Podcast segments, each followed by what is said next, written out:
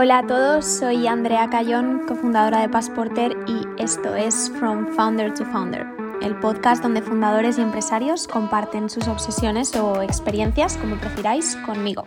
Hablamos de su vida, sus retos y las empresas creadas a partir de sus sueños y cómo, a pesar de la incertidumbre y guiados por su ambición, consiguen a su manera cambiar el mundo. Hola, bienvenidos al capítulo de hoy en From Founder to Founder. Hoy viene eh, un compañero, eh, Pau Sendra de Winabox, a contarnos su historia. Pau, muchas gracias por venir. Muy buenas. Y nada, cuéntanos qué es Winabox para todo aquel que nos escuche. Pues Winabox es, es, muy sencillo, es una agencia de viajes online, pero que hace viajes a un destino sorpresa, ¿no? Donde el viajero pues descubre dos días antes a dónde va a volar.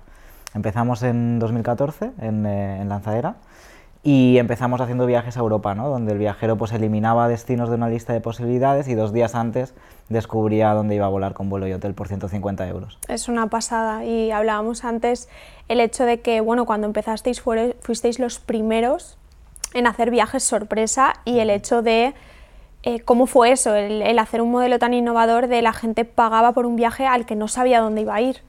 Sí, no solo eso, sino que la gente pagaba por un viaje organizado a Europa, ¿no? Cuando todo el mundo en el sector nos decía, es imposible, no vas a vender viajes a Europa, las agencias de viajes venden largo radio, ¿no?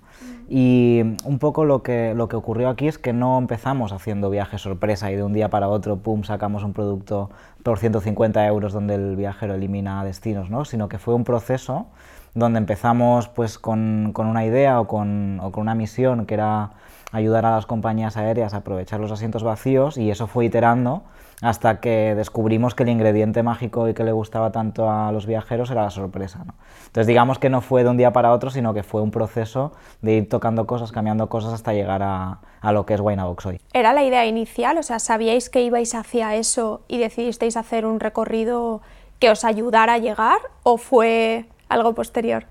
No, no, no sabíamos muy bien tampoco a dónde íbamos, en el sentido de que nosotros los tres fundadores veníamos del sector de las compañías aéreas y un poco lo que queríamos era aprovechar los asientos vacíos. ¿no? Uh -huh. Empezamos a hacer algunas pruebas piloto vendiendo... Al principio era como tenías que seleccionar tres vuelos por 35 euros y unas horas antes descubrías en cuál de los tres ibas a volar. ¿no? Eso fue como el primer producto que lanzamos. Y la idea era aprovechar sin más los asientos vacíos, que fuese barato y ya está. Pero lo que descubrimos ahí es que lo que más le gustaba al viajero no era ahorrarse 3 o 4 euros, que también, sino que lo que le gustaba era la sorpresa, ¿no? El, el, no saber a dónde voy hasta dos días antes. Y ahí es donde ya pues empezamos a iterar, fuimos cambiando cositas, añadimos el hotel, pusimos un precio fijo, eliminar destinos en vez de seleccionarlos y, y fue todo un proceso, ¿no? El producto es una cosa que está viva, de hecho ahora Um, hacemos también road trips ¿no? y, y cenas sorpresa en hoteles de lujo, ¿no? entonces es como nunca sabes cuál es el siguiente paso, pero lo vas descubriendo ¿no? por el camino. Totalmente, y yo creo que para quien no lo sepa, en paralelo a Winabox también eres piloto de aviones, o sea que yo creo que un poco lo que cuentas aún conecta más a que quizás realmente detectaste que eso podía ser una idea de negocio porque volabas, ¿no?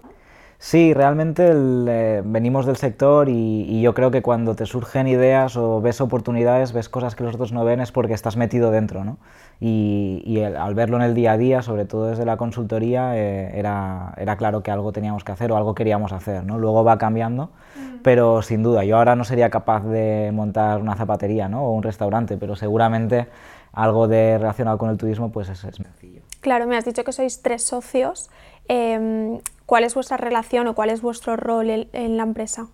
Pues, pues eh, empezamos tres socios en Winabox, dos eh, somos ingenieros aeronáuticos, nos conocimos en, en, la universidad haciendo otros proyectos y demás, y el tercero es, es Dani, que es el, la parte más técnica de ingeniero de software, ¿no? que es quien se ha encargado desde el principio del, del desarrollo tecnológico, liderar el equipo de tecnología, eh, tanto la parte de la web como las, todas las conexiones con, uh -huh. con compañías aéreas, hoteles y demás. Y nuestros roles han ido cambiando, ¿no? Al principio, pues eh, todos hacíamos un poco de todo, ¿no? Apagando fuegos aquí, solucionando problemas allá. Y luego, pues nos fuimos es, más especializando. Yo fui, empecé como el CEO de la compañía y Dani sí que fue la parte técnica. Ferran, el tercer socio, fue, hizo más pues, marketing, operaciones, un poco lo que hacía falta en cada etapa de la compañía, ¿no? Yo fui CEO de Winabox hasta, hasta el año pasado Eh, cuando Box estuvo por primer año, después de, seis años de mucho pelear eh, en break-even y en buen crecimiento y demás, yo decidí pues, eh, liberar un poquito de mi tiempo, no mucho, pero un poquito para, para volver a volar. Y ahí es donde entró Jordi, que ahora es, es CEO de la compañía, y fue mentor nuestro en, en Lanzadera en 2014. ¿Y cómo fue ese momento de, oye, parece que las cosas funcionan, que ya no es una pelea diaria, las cosas ruedan, ¿no? La rueda va, voy a abstraerme un poco y hacer otra cosa que me encanta, que es poder volar y, y viajar. ¿Cómo fue ese momento de decir, vale, creo que ahora puedo?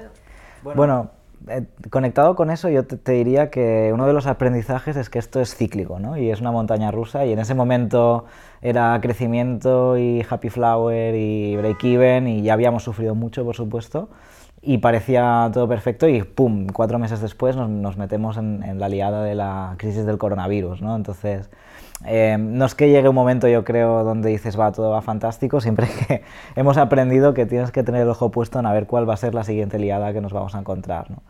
Pero respondiendo un poco a esa pregunta, pues veníamos de muchos años de, pelear mucho. La verdad es que el, estar en esa rueda de, ir buscando dinero cada 6, 8 meses porque realmente pues, estás en esa fase de crecer, de invertir, em, es, estresa bastante. ¿no? El, saber que tienes una fecha de caducidad, en el momento en el que ya no la tienes, que dices, bueno, ahora eh, puedo ir tirando con lo que tengo, es, es muy especial, eh, mola mucho sigue habiendo una presión, pero es diferente, ¿no? Es una presión por, por no gastar más euros o por ser todavía más eficiente que antes. ¿no? ¿Y cómo vivías eso, esa, esa forma de vida que al final tenemos de estar captando capital continuamente, de alta incertidumbre, de pelea, ¿no? Porque dices, oye, hemos pasado seis años de eh, pues no parar de innovar, nuevos productos, nuevas formas de hacerlo, más inversión, más crecimiento, siempre es más, más, más, y siempre es una cuenta atrás, no sé, me imagino que te pasa, ¿no? De tengo que captar ronda en seis meses, cómo voy con objetivos, ¿cómo llevas eso?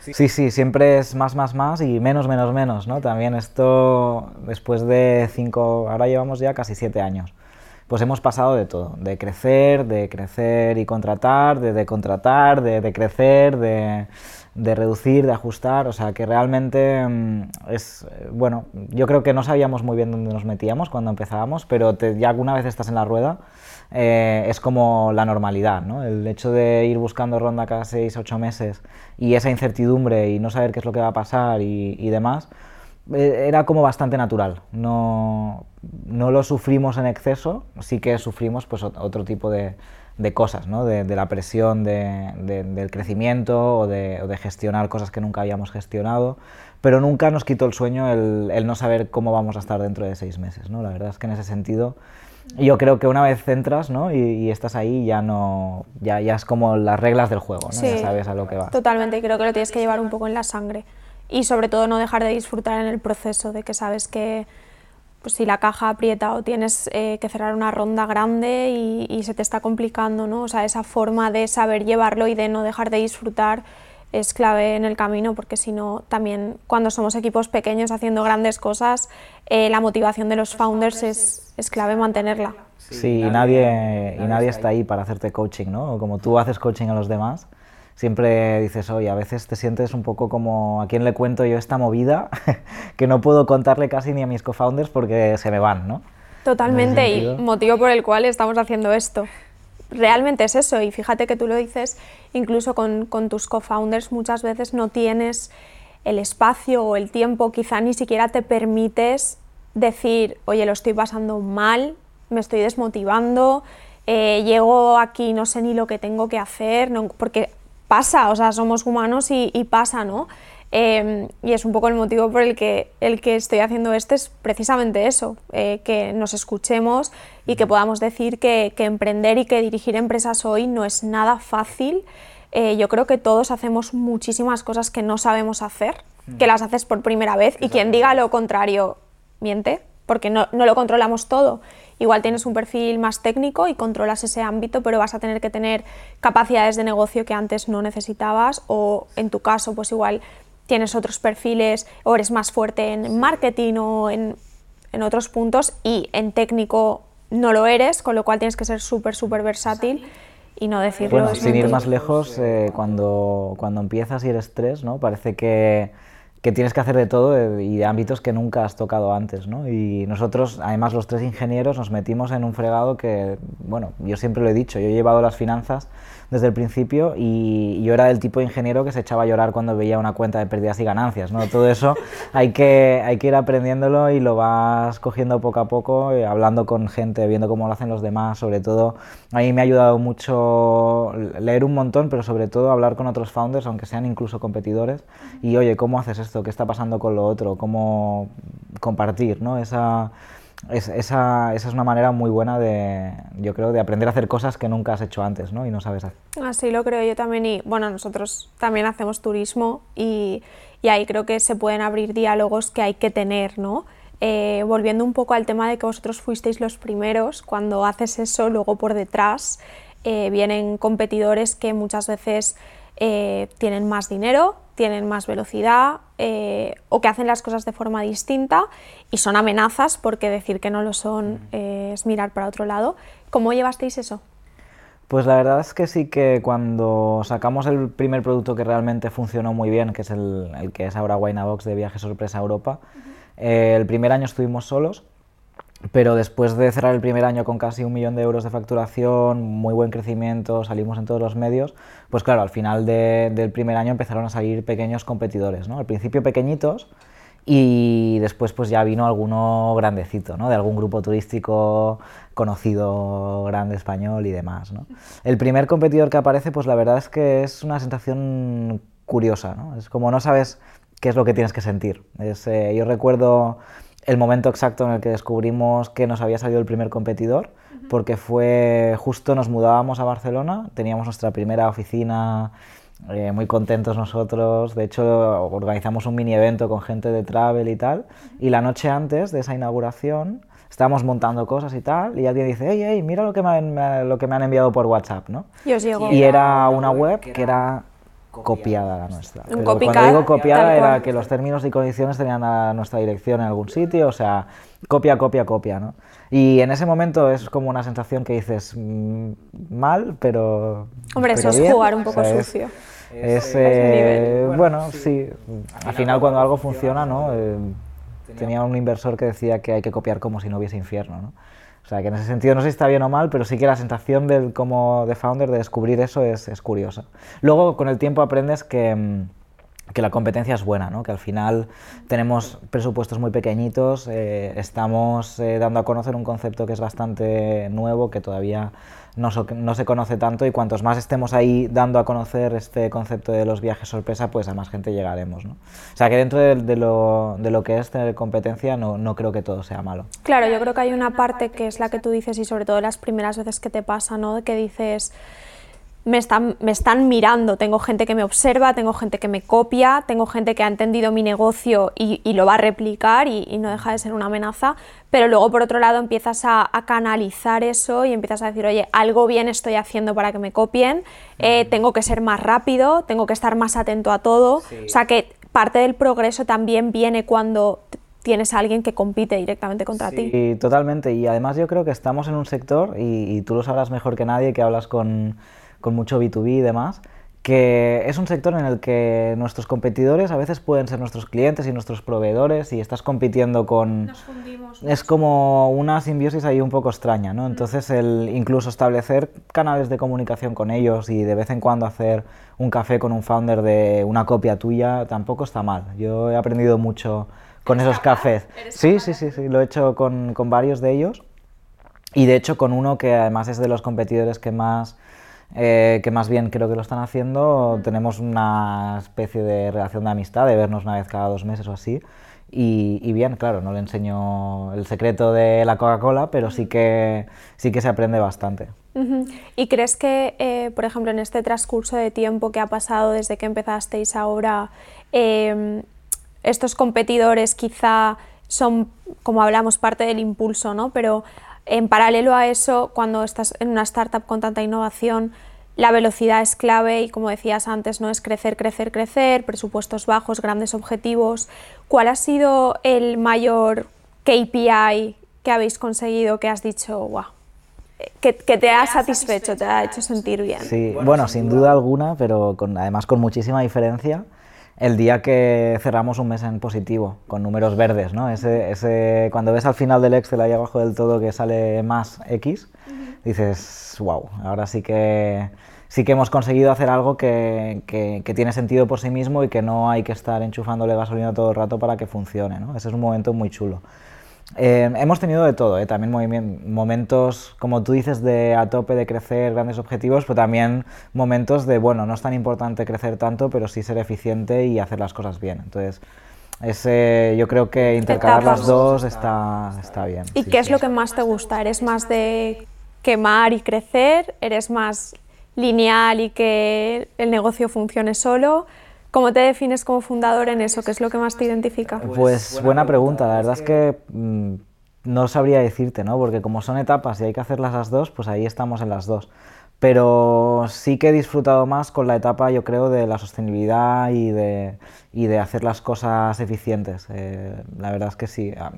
El hecho de, de estar mm, con un crecimiento exagerado y con unos KPIs objetivo que a veces son casi realizables, eh, a veces no lo notas muy natural tampoco, ¿no? en cambio, el tener un negocio que funcione ya por sí solo y que aún así puedas, puedes ponerle más de lo, que, de lo que tiene o de lo que necesita para crecer más rápido, eh, yo creo que me gusta más. Mm, yo creo que también hay una tendencia, bueno, educacional, que la podemos tener aquí en España versus otros mercados como es Estados Unidos, que, y también el momento tecnológico en el que estamos. Quiero decir, probablemente cuando tú empezaste era una gran tendencia escala, escala, escala, eh, quema dinero, crece y eso era lo que se buscaba.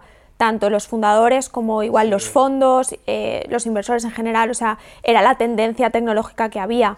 Ahora es contraria por completo, porque claro, hace siete años cuando tú empezaste, grandes compañías estaban empezando también, ha habido un boom tecnológico y siete años después, o diría ocho o nueve años después, queda quien lo está haciendo realmente bien, quien no ha muerto, se ha perdido mucho dinero, entonces ahora los fondos inversores buscan la sostenibilidad. Y eso lo tienes que haber vivido, porque tú empezaste hace siete años. Sí, cuando yo empecé se invertía todavía en usuarios, ¿no? Eso que dices, en, que no monetizabas y tal, y, y ahí estaban, ¿no? Los inversores invirtiendo en usuarios. Y cuando empecé a buscar dinero, entonces ya eso ya estaba empezando a pasar, se invertía más en facturación y después yo vi una etapa en la que, o al menos a, nosotros nos miraban bastante también por EBITDA, ¿no? O sea, ya, ya no es solo cuánto facturas, sino cuán eficiente eres con el dinero que tienes, ¿no? Cuánto, eh, cuánto facturas por número de empleado, por ejemplo, cuánto quemas, eh, es, cada vez se miraba más, ¿no? Sí que ha, ha, habido, yo creo, una transición ahí interesante. Aún así, todavía creo que hay gente que es muy buena levantando capital con usuarios. Creo que hay gente que...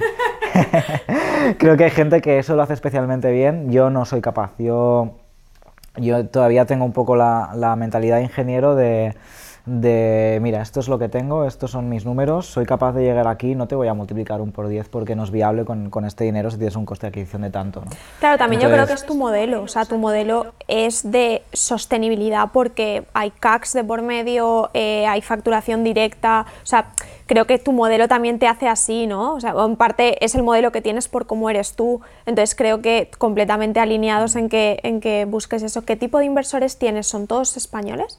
Sí, son todos españoles. Tenemos eh, en el equipo pues inversores desde los Business Angels, muchos de aquí de Valencia, que apostaron por nosotros muy al principio del ámbito de lanzadera y demás. A después fondos de capital riesgo como pues Entre Canales, Bank Inter, que también durante A3 Media también, que, que, nos han apoyado mucho durante, durante todos estos años. ¿Habéis hecho Media for Equity? Hemos hecho un par de años de Media for Equity, ah, sí. Sí, en, el, en, los momentos de crecimiento a tope. Sí, después ya no, no, no, creíamos que era tan eficiente y, y, no lo hicimos más. Pero en los momentos de crecimiento y de buscar eh, pues crecimientos de doble dígito y tal, ahí sí que íbamos con Media for Equity, entre otras cosas, ¿no? También se invertía mucho más en marketing online, cuando ahora pues buscamos más invertir ahí donde sabes que va a tener un retorno, ¿no? Y eh, vendéis producto tanto Europa como Estados Unidos, también lo tocáis. Este año habéis sacado eh, también tema de campers, como viajes de carretera, que creo que es súper tendencia y que, y que también es un filón bueno. Em, ¿Operáis todo desde Valencia y Barcelona? Eh, ¿Y tenéis previsto escalar a otros mercados eh, a nivel, eh, yo, de origen, quiero decir, que entiendo que vuestra gran masa de usuarios son españoles. Eh, ¿Tenéis previsto escalar a otros mercados? Nos hemos centrado últimamente mucho en España, sobre todo desde, desde que llegamos a Break-Even, porque es lo más eficiente, ¿no? Pero sí que mm, en el pasado hemos estado, y bueno, y siguen siendo mercados activos y siguen entrando ventas y seguimos invirtiendo un poquito, pero de manera muy, muy reducida. En, Portugal, eh, Francia, el año pasado, justo antes del coronavirus, estábamos abriendo Italia. Eh, claro, nos duró un mes y, ya pues eh, decidimos dejarlo en pausa. Pero sí que hemos estado en, en otros mercados, incluso con oficina allí, con, con, personas allí, o sea que realmente hemos experimentado un poco, un poco todo. ¿no? en Francia, por ejemplo, fue, fue, muy interesante porque empezamos nosotros pues invirtiendo, nos dimos cuenta de que era muy caro, que que cualquier persona es influencer y te cobra mil euros por un post y tiene mil seguidores, ¿no? O sea, que realmente era un mercado muy diferente. Y cuando casi, casi estábamos tirando la toalla, de realmente habernos dado contra la pared durante ocho meses y, que la curva no terminaba de despegar, eh, nos llamó Air France y, y, hicimos un producto para Air France, ¿no? Entonces fue como, bueno, pues eh, quizás eh, abrir un mercado internacional es, es, mucho más lento y mucho más difícil y mucho más caro de lo que te imaginas y de lo que puedes poner en el Excel pero después también pueden salir oportunidades ¿no? que quizás no, no, te esperabas. Claro, y consideras, por ejemplo, em, para mí eso es, clave también, nosotros teníamos previsto eh, escalar hacia Estados Unidos eh, este año, menos mal que, que, realmente decidimos hacerlo más adelante por, por el tema del COVID, evidentemente, pero creo que a pesar de hacer turismo, nosotros tenemos una teoría en Passporter y es que eh, la oferta turística sirve tanto para el turista de origen como el de destino. Es decir, que un usuario que va a viajar a Bali, eh, da igual que sea español, italiano o francés, va a querer ver lo mismo en Bali. Generalmente va a estar bastante alineado, porque al final cuando vas a, destino quieres consumir el mismo tipo de producto. ¿no? Em, ¿Es algo que vosotros habéis percibido, por ejemplo, desde Portugal, Francia? Porque luego penetrar mercado, la estrategia cambia, los costes operativos son otros y es diferente, pero el consumidor final eh, estando en turismo como nosotros, ¿percibís que el producto se alinea más fácilmente? Bueno, nosotros teníamos el mismo producto directamente, claro. Al final tenemos hoteles en Italia, en Portugal, en Francia, en Alemania, en Reino Unido. Y son los mismos hoteles a los que viajará nuestro cliente inglés, nuestro cliente francés, nuestro cliente portugués y nuestro cliente español. Entonces el producto efectivamente, es, eh, al menos en, nuestro caso, era el mismo y la diferencia es cómo llegas a ese cliente, cómo comunicas, eh, qué es lo que está buscando exactamente a nivel de experiencia, sí que puede variar un poquito, pero de fondo el producto que nosotros estábamos eh, llevando a los, a los mercados era el mismo. Sí, mismo producto, pero diferente forma de llegar al cliente. porque el cliente cambia, así que es otra forma de funcionar. Lo que sobre todo, y el no estar allí incluso... Eh, parece una tontería, pero Winabox se vende mucho más en Barcelona que en Madrid. Y es una tontería. Nosotros estamos en Barcelona, y ya solo por eso pues ya sales en más medios locales, ya tienes más círculos de conocidos, de conocidos, de conocidos, hay más boca oreja, em, estás más cercano y, es una y somos el mismo país, pero aún así es como una mini internacionalización cada ciudad que abres, ¿no? Entonces imagínate en París, que, que son súper diferentes a nosotros, o bueno, en Portugal todavía nos parecemos más, pero sí que cada, cada sitio, cada origen que abríamos nos costaba nos costaba la vida y, es una de las cosas que yo creo que todavía no he aprendido a hacer. Yo creo que tenéis un montón de recorrido, ya son casi siete años, habéis probado, mm, me imagino, bastantes productos distintos, os habéis adaptado al momento en el que estamos ahora, no este año, yo creo que más que nunca. Eh, a mí me encanta también hablar de errores, porque creo que ayudamos probablemente a la gente que nos escuche, o lo que tú dices, ¿no? Y a veces me tomo un café con mi competidor para entenderle y saber qué hacer, qué no hacer. ¿Cuál ha sido el mayor error que habéis cometido? Pues, eh, es que hemos, la hemos liado tantas veces con tantas cosas, ¿no? Que es difícil resumir, pero yo creo que si empezase de nuevo, probablemente iría más rápido hacia, hacia la sostenibilidad Intentaría quizás buscar mantenerte más tiempo con un equipo más pequeñito antes de crecer mucho en equipo, ¿no? Porque mm, hubo un tiempo que perdimos mucha velocidad y era porque éramos, éramos demasiados, éramos muchos. Em, el, a partir de yo más o menos noté que a partir de los 25 todo lo que funcionaba antes ya dejaba de funcionar. Em, todo había cambiado, era... Y, eso, eso fue, un poco... El número acantilado. Para mí sí, no sé si quizás otro founder es capaz de gestionar más eh, sin que le pase, otro menos, no lo sé, pero, pero para mí a partir de 25 se empezó a, a romper un poco todo, ¿no? en el sentido de que pues, velocidad, comunicación, eh, empezó a desencadenar algunos errores de otro tipo de budget, de, de, cosas, simplemente por el hecho de que éramos más. ¿no? Y, y eso quizás es una cosa que, que, cambiaría, me mantendría por debajo de los 25 más tiempo. Quizás. Sí, es buenísimo eso. Yo creo que también, procesos, eh, managers, eh, luego, bueno, que erais tres fundadores y conseguir que eso se absorba por parte del equipo. Es verdad que cuando escalas, pues tu número fue 25, igual para otra persona es 10 y para otra persona puede ser 40. De repente los procesos o el modelo que tienes montado no es válido y se te rompe el puzzle. Sí, exacto. Y ahí, ahí, Sí, sí, no, la liamos bastante con, con, cosas de este estilo, ¿no? Por ejemplo, el hecho de que la toma de decisiones era más lenta, eh, pues no sé, yo siempre digo que, mm, que, el presupuesto de marketing, la mitad siempre se va a la basura y el problema es que no sabes qué mitad, ¿no? Pues eh, hubo un momento que más de la mitad eran tres cuartos, ¿no? Que, que se estaba yendo a la basura y intentábamos salvar el cuarto que, que, sí que estaba funcionando, ¿no? Y eso si hubiésemos sido menos, probablemente hubiese sido más ágil, más, eh, más dinámico, más decisiones más rápidas, ¿no? Ajustar más rápido antes de, de que se te vaya casi todo, casi todo el budget, ¿no? ¿Te pasa que tienes la sensación de no he sido suficientemente rápido o no he corregido los errores suficientemente rápido o que algo se te haya alargado más tiempo? A mí a veces me pasa que lo hablo con, con alguna amiga o le digo, no, pues es que me ha costado tres meses igual cambiar a una persona del equipo, ¿no? O, o llevamos quemando este dinero mal mmm, un mes y me miran como diciendo, es un mes, o sea, no, sí. no es nada, ¿no? Y lo hablo con otro fundador y, claro, te tiras las manos a la cabeza porque cada día cuenta. Sí. Y con esa sensación... Con las personas cuesta mucho, sobre sí. todo, ¿no? Con las personas es, nos pasa a todos, yo creo. No hay founder, que, bueno, igual alguno que lleva 25 años de experiencia o, o 30, ¿no? Pero me cuesta, no he encontrado casi a ningún founder que me diga, no, yo es que cuando algo no funciona, pum, cambio y lo, y lo ajusto y tal. En general pecamos de de intentar arreglarlo, ¿no? intentar eh, solucionarlo y esperar un poquito más y a ver si la siguiente reunión de objetivos a, va mejor. ¿no? Mm. Y ese yo creo que es un error que, que, hacemos y al menos yo lo repito una y otra vez y, y cuesta mucho. ¿no? De, y tú que has, estado, has estado bastante tiempo en lanzadera y eso es algo que a mí me sorprendió mucho, ¿no? el tiempo que invierten ellos en en formación, en una vez tienen talento, eh, ir ascendiendo y promocionando a esa persona y la confianza que depositan en el empleado muchas veces para una startup es muy complejo, pero aún así creo que el empresario lo tiene dentro y, y rompe por completo el tabú de empresario de mala persona que lo único que quiere es un empleado que trabaje bien y no piensa en la parte humana. Creo que para nada es así y es lo que tú dices. Eh, ¿Eres de, de esos fundadores que invierte mucho en personas que quizá no son las aptas para tu empresa? Yo creo que por, Yo creo que por un lado hemos absorbido mucho esa parte de, de lanzadera ¿no? y, de, y, de, todo lo que hay alrededor de lanzadera, de, de, invertir en las personas.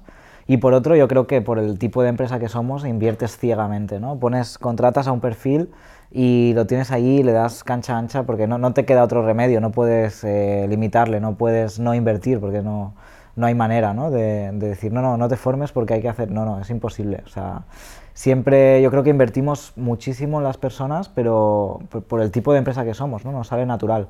No, y, y, y, más, y en vez de cortar cuando hay que cortar, le, le, das más oportunidades y más tiempo y más, y más aprendizaje, ¿no? A veces funciona o a veces no, pero yo creo que cuando eres una empresa pequeñita, eh, no, no, tienes tiempo para hacerlo diferente, ¿no? Me da la sensación. No sé si vosotros lo hacéis diferente o... Yo creo que, Yo creo que mmm, es la línea que tiendes a seguir por muchos motivos, o sea, por la velocidad, porque tienes poco capital para captar, porque estás haciendo cosas nuevas que quizá son difíciles de, de ver en, en, otra persona, o sea, son muchos los motivos que te hacen quizá no ser tan rápido eh, como te gustaría, ¿no? Eh, claro que sí. O sea, no somos sobre, todo, sobre todo en la confianza, ¿no? Yo creo que inviertes mucho en confianza en las personas de, de darles muchísimo más recorrido. De, si puedes coger un área más, cógela. Si puedes, eh, si quieres hacer este proyecto, hazlo, ¿no? De, en ese sentido. Para mí ahí es, mucho, ahí es mucho eh, cómo se dirige y también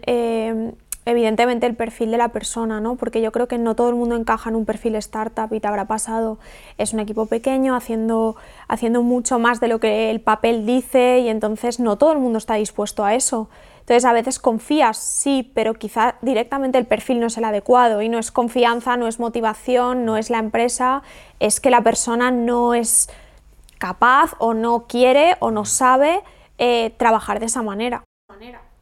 Sí, a mí me ha pasado, no sé si os habrá pasado también a vosotros, si es muy normal o es, eh, tengo un problema realmente tengo que cambiar de amigos, pero eh, me ha pasado dos veces de contratar perfiles que vengan un día y al siguiente ya no. Dos veces. De, es que os veo muy cohesionados, ¿no? De, es que no era el estilo que yo pensaba, ¿no? De, de cómo las cosas pasan, de cómo se hacen, de cómo trabajamos, de, de, cómo nos comunicamos, ¿no? De cómo todo fluye de una manera que quizás no todo el mundo termina de encajar. Y sí, me ha pasado un par de veces, eh, hace tiempo, ¿no? Y luego hay otros que no, no, los, no se desenganchan ni con jabón, también es verdad. Pero sí que es verdad que somos empresas un poco un poco especiales, ¿no? Y, y, yo creo que al ser también empresas de Internet, eh, si lo hablas con, con, un amigo que, no sé, que, que, dirija una sucursal de un banco o demás, se va a echar a las manos a la cabeza, ¿no? De, de muchas de las cosas que, que, hacemos y que quizás no son eh, estándar o habituales en, en, otro tipo de empresas. Sí, así es. A mí no me ha pasado directamente así, pero sí que lo he hablado con varios founders, casos de esos extremos que, que no entiendes nada y que además te dejan un poco como desubicado porque descolocan.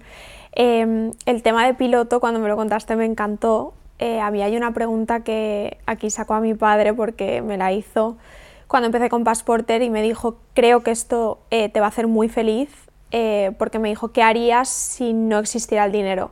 Y yo le contesté, viajar. Entonces él ahí vio que esto aparte de un negocio iba a ser mi pasión y que de una manera u otra lo iba a hacer funcionar porque ya me dedicaba a ello antes de que tuviera el nombre Passporter, ¿no? Para ti que también eres piloto, entiendo que viajar es algo muy importante en tu vida. Eh, ¿Cómo consigues que tu vida esté equilibrada o de dónde obtienes esa motivación que te hace seguir con Winabox y a la vez estar feliz? Yo creo que esto, Yo creo que esto me, me, siento muy identificado ¿no? con eso y, y, y, no sé si pasa en otros sectores, porque yo solo he trabajado en este, me imagino que, que también debe pasar, pero mucha de la gente que trabaja en el sector turismo eh, coincide con eso, de que es más una pasión que un trabajo en muchos casos, ¿no? Es como, eh, no sé si porque el, el, es un sector que es, es, duro de por sí, que es muy cíclico, que muchas veces es muy sacrificado. Eh, en general, muchos de los, de los trabajos en el sector son de horarios raros, calendarios raros. Todo el mundo coincide en que para trabajar en turismo tienes que tener una pasta especial, ¿no? Y eso yo creo que muchas veces viene porque llevas las ganas de viajar, la pasión por viajar en las venas. En nuestro caso, y hablo nuestro porque coincido con, con, con Dani y con Ferran, eh, antes de, de, fundadores de Winabox éramos viajeros, ¿no? y, y, de hecho con Dani nos, nos conocimos viajando, eh, Ferran y yo pues, en, estudiando cosas de aviones, eh, porque de toda la vida ha sido uno de los temas que nos, más nos ha apasionado, y yo creo que es bastante común ¿no? en este sector. Entonces, eh, respondiendo más a, a, tu pregunta, que es cómo, cómo se equilibra todo esto, ¿no? pues yo no sé si si se puede definir como, como, una vida equilibrada tampoco, ¿no? Porque todo gira al final alrededor de esto, ¿no? En tu tiempo libre, ¿qué haces? Pues viajo, o, o para mí volar es un hobby, ¿no? Y, y Winabox también es un hobby, y todo al final está alrededor de un círculo que es muy difícil a veces separar lo que, lo que es trabajo de lo que no, ¿no? Y, y bueno, a veces estás viajando por, por trabajo, pero en realidad es, es un viaje, ¿no? Y por lo tanto lo disfrutas como si fuese como si fuese ocio y entonces no sabes si realmente es ocio o es ¿Y en algún momento te ha superado? Imagino que sí, eh, pero ¿cómo lo has llevado? ¿no? De decir, es que ya no sé quién soy, no sé si soy Pau Box o soy Pau yo, eh, ¿dónde está la línea? ¿Te ha pasado? Bueno, seguro bueno, que, seguro que, mm, que, es, que sí que ocurre, ¿no? Cuando, o sea, por mucho que nos guste algo, cuando lo haces muchas horas seguidas, al final llega un momento también que dices, bueno, también me merezco un break, ¿no? Y, y por mucho que me guste Winabox, pues hay días que cuando tienes que trabajar el, domingo por la tarde porque tienes que entregar una cosa que si no no sale o no sé qué, a veces piensas, vaya, ¿dónde me he metido? O por mucho que me guste volar, pues levantarme a las 4 de la mañana algunos días tampoco apetece, ¿no? Entonces, eh, superado en ese sentido, yo creo que, que hubo épocas en las que era más difícil que otras, sobre todo lo que decíamos antes, ¿no? cuando éramos muchos, cuando, cuando, había, cuando estaba gestionando cosas que ya no, que ya no molaban tanto, ¿no? que era pues solucionar problemas más de, de gestión, como de, de, empresa grande, ¿no? más, que de, más que de turismo o de producto o de, o de crecimiento de inversores. ¿no? Eso pues quizás ahí sí que hubo momentos de decir, wow, ah, ¿qué está pasando? Sí, yo creo que la parte, quizá en tu caso, y yo me identifico ahí, si eres más creativo, más... Eh, sí, más marketingiano, ¿no? Te gusta más el producto, cliente final, cuando tienes que entrar forzosamente en la gestión de personas para que la rueda gire, es muy complicado.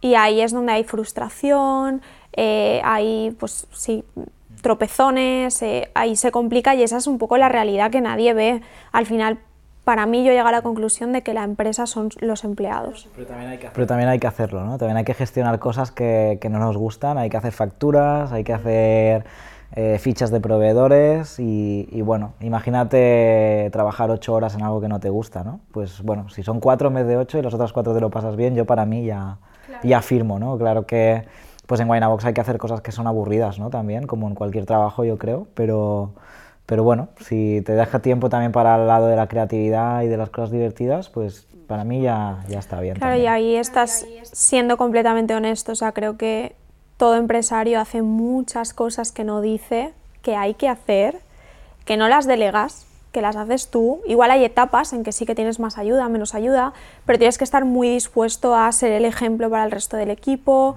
a masticarte tareas que son dolor eh, y a estar ahí cuando hace falta remar y poder aislarse un poco más cuando menos, ¿no? Después de toda esta experiencia de, los siete años que llevas con, con Winabox, ¿qué te dirías a ti mismo, ¿no? a tu Pau del pasado hace siete años que iba a empezar y a todo fundador que, pueda estar escuchándonos, ¿qué te dirías? Keep it simple. Keep it simple, ¿no? Eh, no te compliques si no es necesario. Yo seguramente haría las cosas mucho más sencillas. Em, no crecería por crecer. No me metería a hacer rondas millonarias si no son necesarias. Y hacer las cosas sencillas, fáciles y y ya está. Esto es una carrera, es una maratón, ¿no? No es, no es un sprint de 100 metros. Entonces, con calma, con paciencia y poco a poco, eh, primero un paso, después el otro y tal, y no estrés y ya está. Eso es lo que yo me diría al Pau de hace siete años, ¿no? Mm. Y también que vigila dónde te metes, porque nosotros no teníamos ni idea del fregado en el que nos metíamos cuando, cuando Winabox se convirtió de una idea a una empresa, ¿no? Y realmente pues vienen muchas cosas después que las vas descubriendo con el camino y, que están bien, pero, pero eso, con paciencia y tranquilidad. Pues Pau, muchísimas gracias por estar conmigo hoy. Has dicho muchas cosas de valor que estoy segura de que van a gustar, así que gracias de verdad por estar aquí. Recuerda que cada semana publicamos un capítulo en Spotify, Apple Podcast y YouTube, así que suscríbete ahora y recuerda compartir algo sobre nosotros en redes. Puedes encontrarnos como arroba from founder to founder. Ah, y siempre me gusta recibir propuestas sobre fundadores a los que os gustaría escuchar, así que podéis mandar un mensaje directo a nuestra cuenta de Instagram con el nombre del fundador y las preguntas que te gustaría hacerle. No olvides poner una review en nuestra ficha para poder llegar a más gente como tú. Soy Andrea Cayón y esto es From Founder to Founder.